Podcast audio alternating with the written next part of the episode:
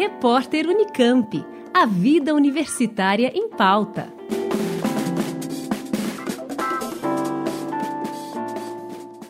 O Instituto Brasileiro de Geografia e Estatística, IBGE, teve uma redução orçamentária de quase 90%. Aprovada pelo Congresso Nacional, essa restrição orçamentária, na prática, inviabiliza a principal pesquisa sobre a situação da população brasileira, o censo demográfico.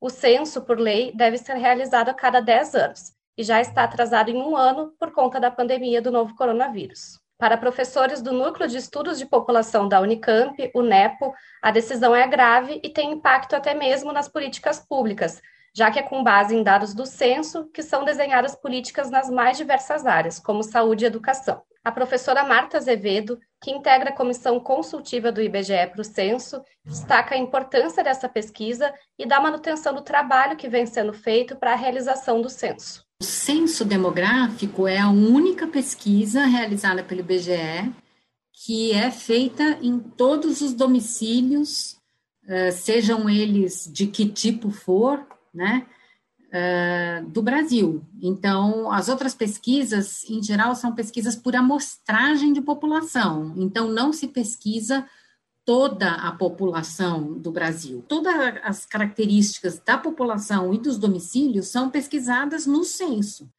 É, se a gente não tem o censo, a gente não tem nenhuma informação, por exemplo, sobre mobilidade espacial, quem migrou na última década, quem mudou de cidade de que região para que região que foram uh, entrando ou saindo gente, né?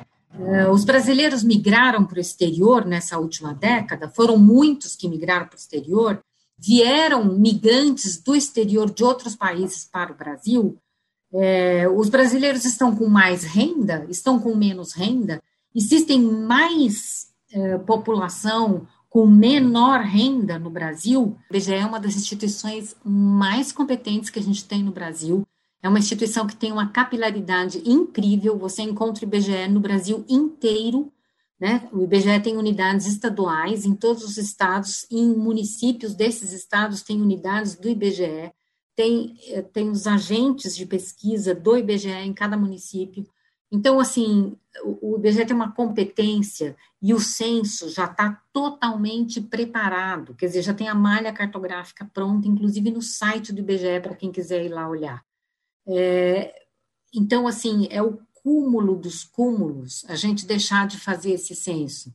Não é, não é vamos começar do zero. O, o censo está tá pronto. O primeiro treinamento já foi dado. Então, se não der para fazer por causa da pandemia, adia-se mas o, o recurso tem que estar tá lá para o IBGE, para o IBGE trabalhar, porque o IBGE já está trabalhando nisso.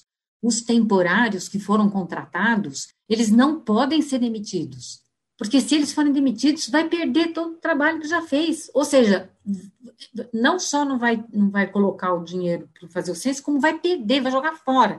O professor Roberto do Carmo, que também é o presidente da ABEP, Associação Brasileira de Estudos Populacionais, fala sobre os cortes, que começaram a ser realizados já em 2019. Ele também salienta os prejuízos que a não realização do censo traz, incluindo para políticas tomadas nesse momento de pandemia. Qual é a grande questão? A gente realizou o nosso último censo demográfico em 2010 e agora já estamos em 2021. Então as informações já estão bem defasadas e isso vai trazendo problemas é, em relação à aplicação das políticas públicas, né? É, Para ter uma política pública eficaz, a gente precisa conhecer muito bem as características da população. Né? Infelizmente, nesse momento, é, estão faltando dados mais precisos né, sobre, sobre essas características da população. Por isso, a, a importância do censo e a nossa preocupação em relação ao IBGE. Mais recentemente, né, no caso da, da pandemia, a gente teve duas situações que mostraram efetivamente a necessidade da obtenção desses dados de população. Né? Então, a gente precisa ter clareza qual é o volume de população em cada grupo etário, né? para que a gente possa fazer processos de vacinação que realmente atinjam a sua meta de vacinar 100% das pessoas naqueles grupos etários prioritários. Né? Então, essa, essa, esse é um tipo de informação fundamental para o país e que a gente, é, nesse momento, se encontra muito defasado. Né? Bom, em relação à restrição orçamentária, o que é, é importante a gente ter clareza né, é que o orçamento reflete as prioridades do governo. Né? Então, de certa forma, o que está explícito aqui é que a questão da informação ela não é um, um investimento prioritário para o governo. Né?